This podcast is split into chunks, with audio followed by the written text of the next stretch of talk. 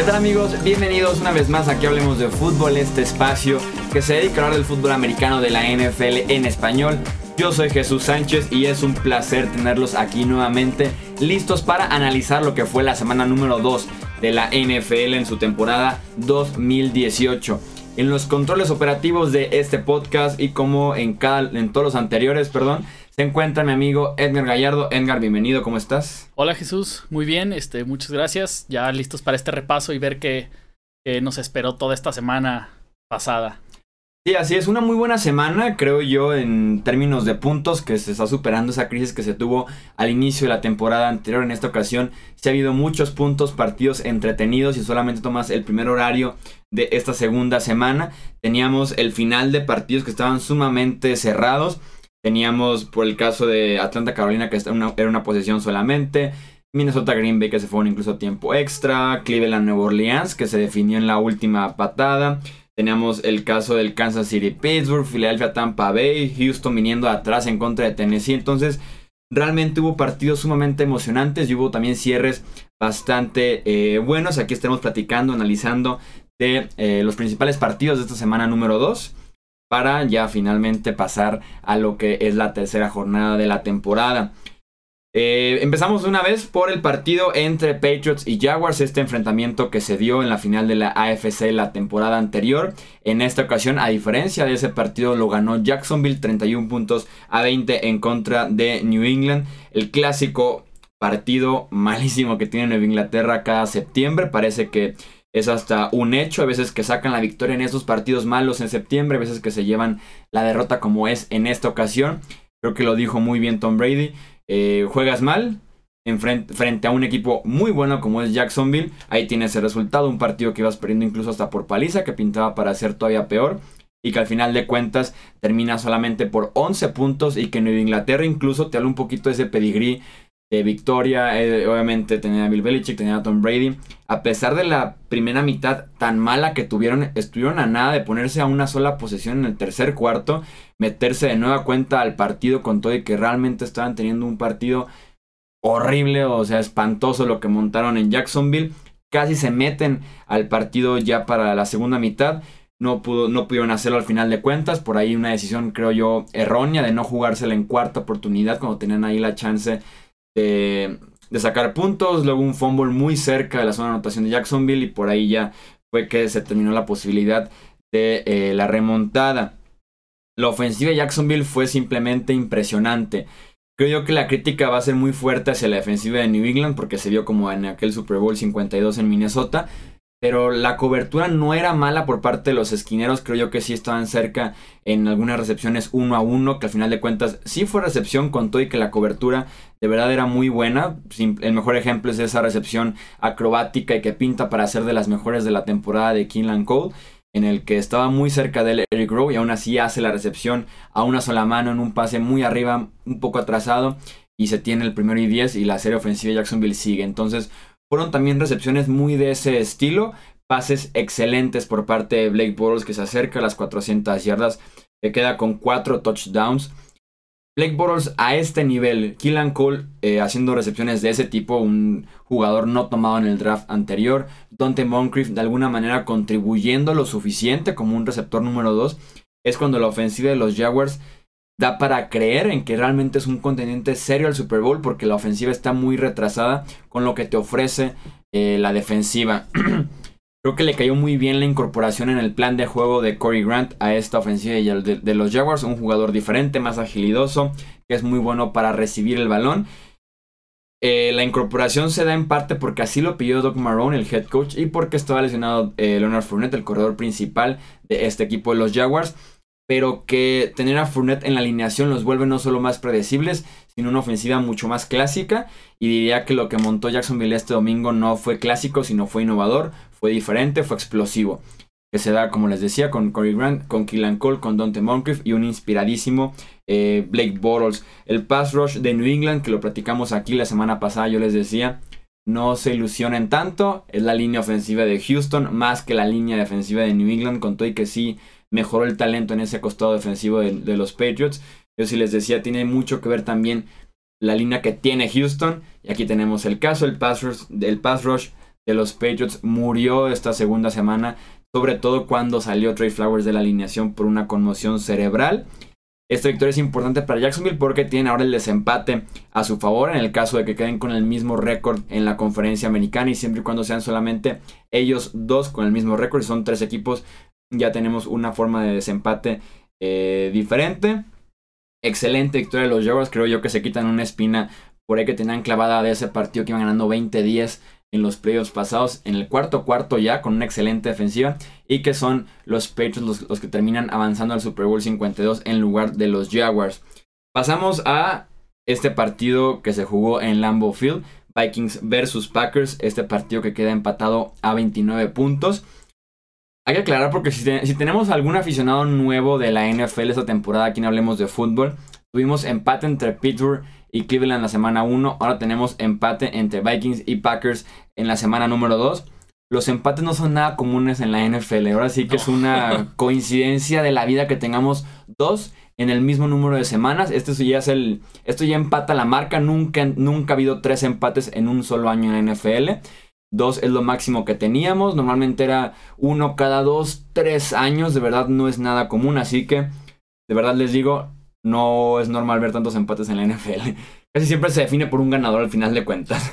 sí, porque digo, y nada más para, esa misma gente que está empezando a ver el, deporte, puedes decir cuál es la regla. Primero se van a tiempo extra y, y hasta cuándo ya se define un empate. Se acaba el tiempo regular, cuatro cuartos, y se quedan empatados. Se van a tiempos extras. Son 10 minutos de tiempo extra.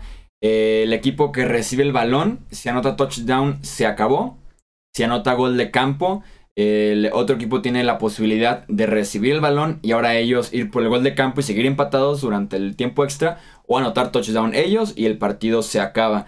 Si el equipo recibe el balón y la defensiva anota touchdown, el partido se acaba y se termina en empate cuando los 10 minutos se acaban y llega a cero. Además de que en ambos partidos ha habido posibilidades tanto para Cleveland como para Pittsburgh, así como para Minnesota como para Green Bay, de que alguno de los dos lo ganara o alguno de los cuatro equipos los ganara y simplemente los pateadores en, algunos casos no quisieron, en otros casos fueron otros factores, pero si no es nada normal los empates, aquí tenemos uno ya entre Vikings eh, y Packers. La defensiva de Green Bay inició muy bien, apenas permitieron 7 puntos en la primera mitad, pero después dejó de ser efectiva, fueron 22 puntos en el tercer y último cuarto. Estuvieron muy cerca de sellar el triunfo ante los Vikings, un triunfo que hubiera sido sumamente importante porque era en casa. Eh, Aaron Rodgers venía lesionado, entre comillas. Eh, hacen la intercepción a Kirk Cousins en un bombazo y en la última serie ofensiva que tuvo Minnesota en el tiempo regular. Hacen la intercepción, pero se le marca un roughing the passer, una rudeza innecesaria para el pasador a Clay Matthews. Se le aplica de alguna manera el nuevo reglamento de hace dos, tres temporadas en el que no puedes cargar al coreback y con todo el peso dejarlo caer, o sea, es solamente derribarlo, estumbarlo, no levantarlo como para ganar más fuerza y luego con el cuerpo que del defensivo llevarlo hacia el terreno de juego. Esa es la aplica que se le esa es la regla, perdón, que se le aplica a Clay Matthews mi opinión muy rigorista. Me da la impresión que Kirk Cousins es el que brinca un poco para evitar el golpe, recibirlo más en la zona media del cuerpo. Se le marca esas 15 yardas a Green Bay. Lo principal es que anula la intercepción con la que de verdad ya habían sellado el partido. Y es que nos vamos a tiempos extras después de esta intercepción que se quita. Kirk Cousins hace una excelente serie ofensiva apoyándose de Adam Thielen, de Stephon Dix, que tuvieron partidazos eh, los dos, entre ellos, sumaron 21 recepciones, 259 yardas y 3 touchdowns, incluyendo ese último touchdown eh, para empatar el partido.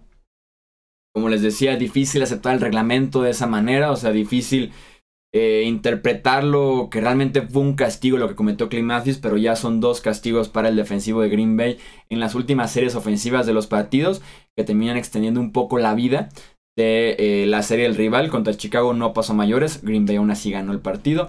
En esta ocasión le da vida a los Vikings y terminan empatando el partido en un encuentro que fue sumamente entretenido y que eh, de alguna manera fue justo el empate, por más que duela decir esto.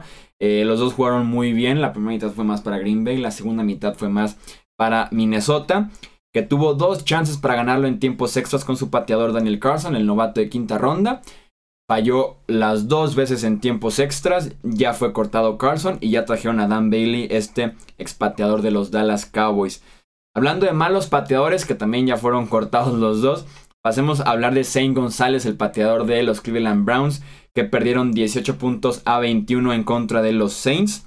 Cuando uno creía que ya se habían terminado las maneras de perder para los Browns, que de verdad ya habían inventado todas las posibles desde e intercepción en el último segundo, desde la paliza por 40 puntos, desde la blanqueada, desde dejar la ventaja de 10 puntos. O sea, dices ya, oficialmente no hay maneras nuevas de perder. Inventaron una nueva en contra de Nuevo Orleans. esta temporada. Sí, o sea, de verdad inventaron una nueva en contra de Nueva Orleans. ¿Cómo fue que perdieron? El marcador fue 21-18 y su pateador falló 4 intentos de patada. Dos puntos extras, dos goles de campo. Son 8 puntos. El marcador hubiera quedado 26-21 a favor de los Browns. Si hubiera hecho estos eh, intentos de goles de campo simplemente. Eh, y los Browns tuvieron un touchdown en el último minuto prácticamente del partido. Iban a tomar la ventaja 19-18 con el punto extra. Falla ese punto extra, se quedan 18-18. Nueva Orleans avanza lo suficiente para hacer un gol de campo con Will Lutz. Él sí lo pudo hacer al final en las últimas jugadas del partido. Los Browns tienen todavía otra oportunidad de empatarlo ahora 21-21 y forzar un segundo tiempo extra para ellos en la temporada. Y Zane González falla otra vez esta patada para empatarlo. Entonces, realmente desastroso lo que hicieron los equipos especiales de los Browns en este encuentro, específicamente Zane González, que también ya fue cortado por los Browns por estos 8 puntos que dejó eh, pendientes y ya va por, por 638 días de victoria, la última victoria que tuvieron los Browns en temporada regular. La defensiva sigue siendo buenísima. La Cleveland tuvo una segunda muy buena actuación, apenas permitió 2.7 yardas por acarreo. Y como les decía, 21 eh, puntos para Nuevo Orleans, que son muy pocos para esa ofensiva, además de que estaban jugando en el Mercedes-Benz Superdome. La ofensiva me sigue dejando mucho a deber contra Rod Taylor, con un juego por tierra que se prende y se apaga muy rápido con Carlos Hyde. Me gustaría ver más involucrado a Nick Chubb, este corredor de segunda ronda. Y como ya vimos también Antonio Callaway, me gustaría verlo todavía más, ahora que ya no va a estar Josh Gordon en esa ofensiva, y ver qué te puede ofrecer el novato. Para cerrar, platiquemos del tiroteo que hubo en Heinz Field. Afortunadamente, tiroteo nada más hablando de fútbol americano. Entre Chiefs y Steelers, 42 puntos a 37. Ganó Kansas City en contra de Pittsburgh, como les decía, en calidad de visitante. Patrick Mahomes lanzó 6 pases de touchdown y llegó a 10 para iniciar la temporada. Es el mayor número que ha lanzado un coreback en las primeras dos semanas de la temporada. Los números de Mahomes este domingo fueron realmente impresionantes. 23 completos de 28 intentos, 326 yardas y los 6 touchdowns para un rating de pasador de 154.8. No sé cómo cuando tienes 5 incompletos y tienes 6 touchdowns no te dan un rating perfecto de 158.3. Pero pues eso dejámoslo a los ingenieros y demás personas que se encargan de matemáticas y demás para poder sacar el rating de pasador, pero sí, es impresionante. a ver si ellos le entienden por qué. Sí, no, o sea, 5 incompletos, 6 touchdowns y no tienes un rating completo. Y son 326 yardas en 23 completos, o sea, no sé qué más tienes que hacer para tener un rating perfecto, pero Patrick Mahomes sin duda alguna lo merecía. Fueron dos touchdowns de Travis Kelsey. Eh, los Steelers siguen teniendo problemas con ofensivas muy explosivas, como la Kansas City, muy rápidas pero también con los alas cerradas. Recordemos lo que les hizo Rob Gronkowski la temporada eh, anterior. Ahora se los hace Travis Kelsey con dos touchdowns. Pusieron a John Bostic a cubrirlo y claramente esa no es la solución. Yo esperaría a Morgan Burnett, a Terrell Edmonds para estar cubriendo a los alas cerradas, no a John Bostic. Y ahí pagaron la penitencia los Steelers. La ofensiva de Kansas City es sumamente rápida para cualquier defensiva en la NFL. Con Tyreek Hill, con Travis Kelsey, con Sammy Watkins, con Kareem Hunt Patrick Mahomes también puede correr el balón de manera eh, muy ágil para un mariscal de campo. Así que de verdad es rapidez pura la de esa eh, ofensiva de Kansas City. Y ahí tenemos los 42 puntos que le eh, pusieron a los Steelers, que no contaron con Joe Hayden, que también ha pasado a ser parte importante prácticamente cada vez que se ausenta. Hay una paliza involucrada con los Steelers.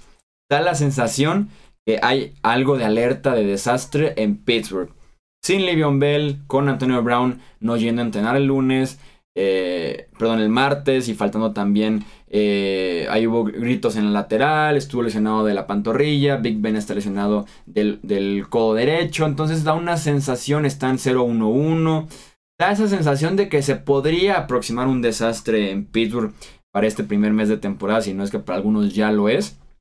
Y enfrentan en la semana 3 en el Monday Night Football a los encendidísimos Tampa Bay Buccaneers. Entonces, eh, ojo con lo que pueda pasar en Pittsburgh para esa semana número 3 en contra de Tampa Bay. Eh, recordarles la quiniela, hablemos de fútbol, la que tenemos aquí en el podcast. Franco Mercado fue el suscriptor invitado en esta ocasión. Muchísimas gracias a Franco, le mandamos un saludo, un abrazo. Y recordarles también que ya pueden dejar en este episodio sus pronósticos para la semana número 3 para que participen con nosotros aquí en la quiniela del podcast. Además de recordarles que hagan sus picks en la quiniela en nfl.com. En eso sí participan todos al mismo tiempo y cada semana de la temporada. Eso es todo entonces por este repaso, este análisis de los principales partidos de la semana número 2. Recuerden que en los comentarios se arma el debate en cada episodio para platicar de otros partidos, de otros equipos que no alcanzamos a mencionar en este episodio. Edgar, muchísimas gracias por estar nuevamente en los controles operativos del podcast. Muchas gracias, Jesús. Yo soy Jesús Sánchez.